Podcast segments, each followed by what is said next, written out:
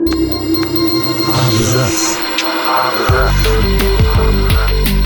Абзац. О книгах и писателях.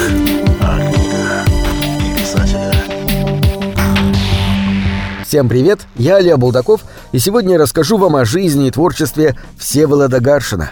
Писательская карьера Всеволода Гаршина продлилась чуть больше десяти лет и стала исключительно короткой по меркам русской литературы.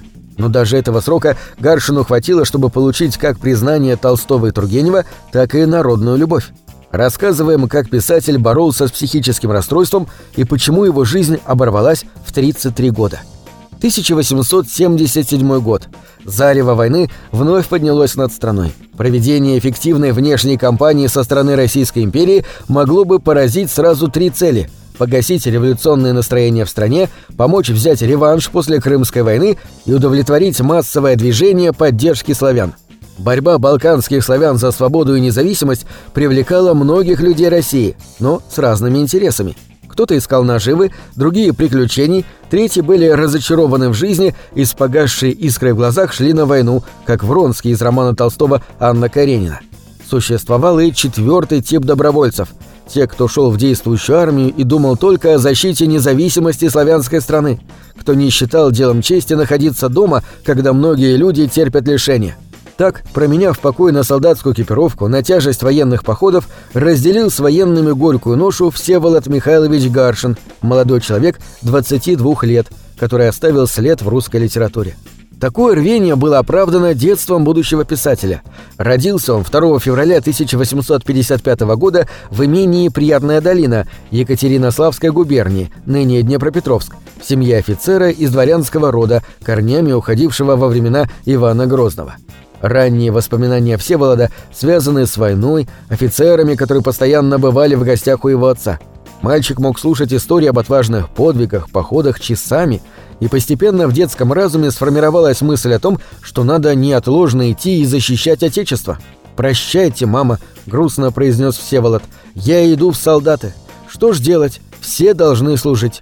Ребенка удалось отговорить от этой затеи усилиями няни. Спустя некоторое время произошла реальная трагедия, особенно ранившая детское сердце. В то время семья Гаршиных жила небогато и однообразно, азартные игры, пьянство, скука, сплетни. Все это откладывало гнетущий отпечаток на мать Всеволода.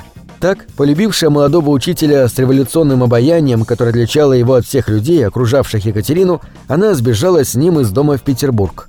Мальчик безмерно любил свою мать и болезненно воспринял ее уход – Возможно, именно это событие способствовало рождению некого меланхоличного оттенка в его таланте, а также раннему развитию ребенка. К семи годам он прочитал огромное количество книг, от собора Парижской Богоматери Гюго до «Что делать Чернышевского». В 1863 году Всеволод переезжает к матери в Петербург. Годом позже он поступает в гимназию, где мальчику, развитому и начитанному больше, чем его сверстники, было очень скучно. Уже будучи в четвертом классе, он сочинил поэму о быте в гимназии, подражая произведению Гомера «Илиада». Четырьмя годами позже он пишет этюд «Смерть».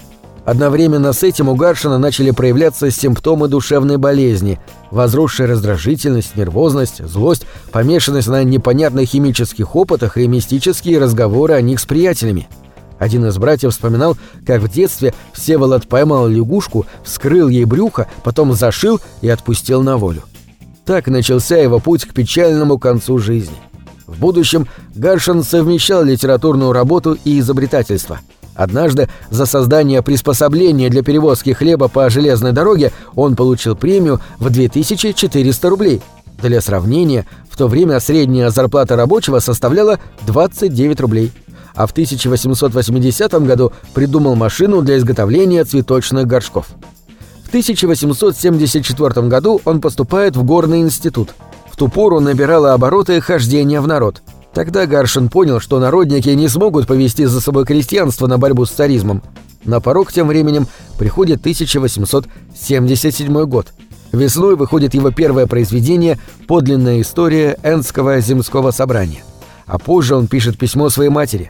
«Мамочка», — пишет Гаршин, — «я не могу прятаться за стенами заведения, когда мои сверстники, лбы и груди подставляют под пули.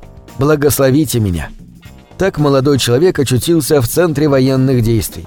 Во время операции близ деревни Аесляр он получил ранение в ногу, а затем был доставлен в лазарет.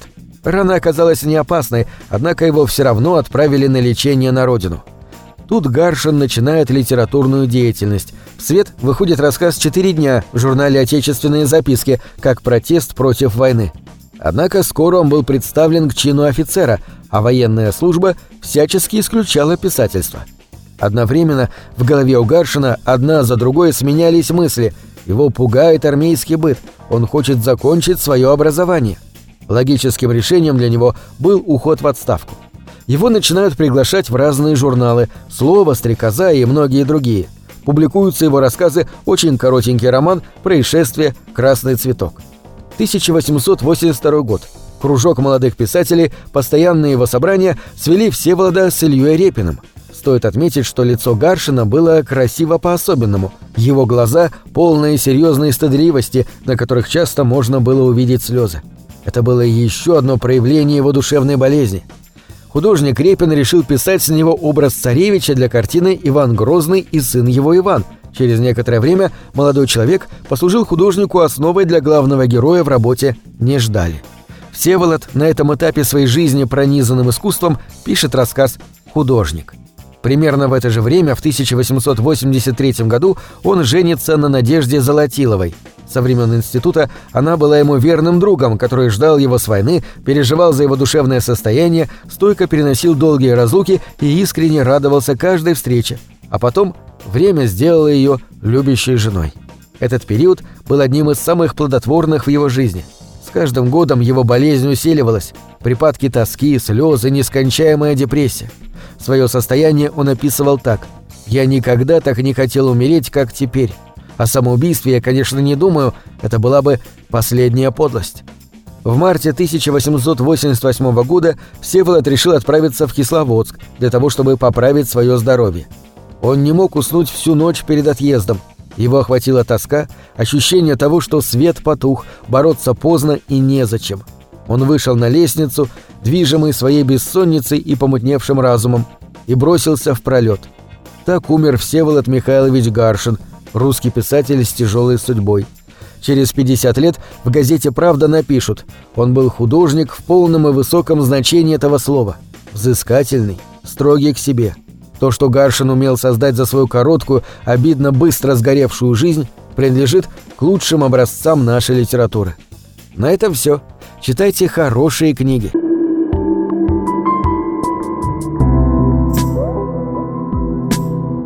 Книги — это двери, что выводят тебя из четырех стен.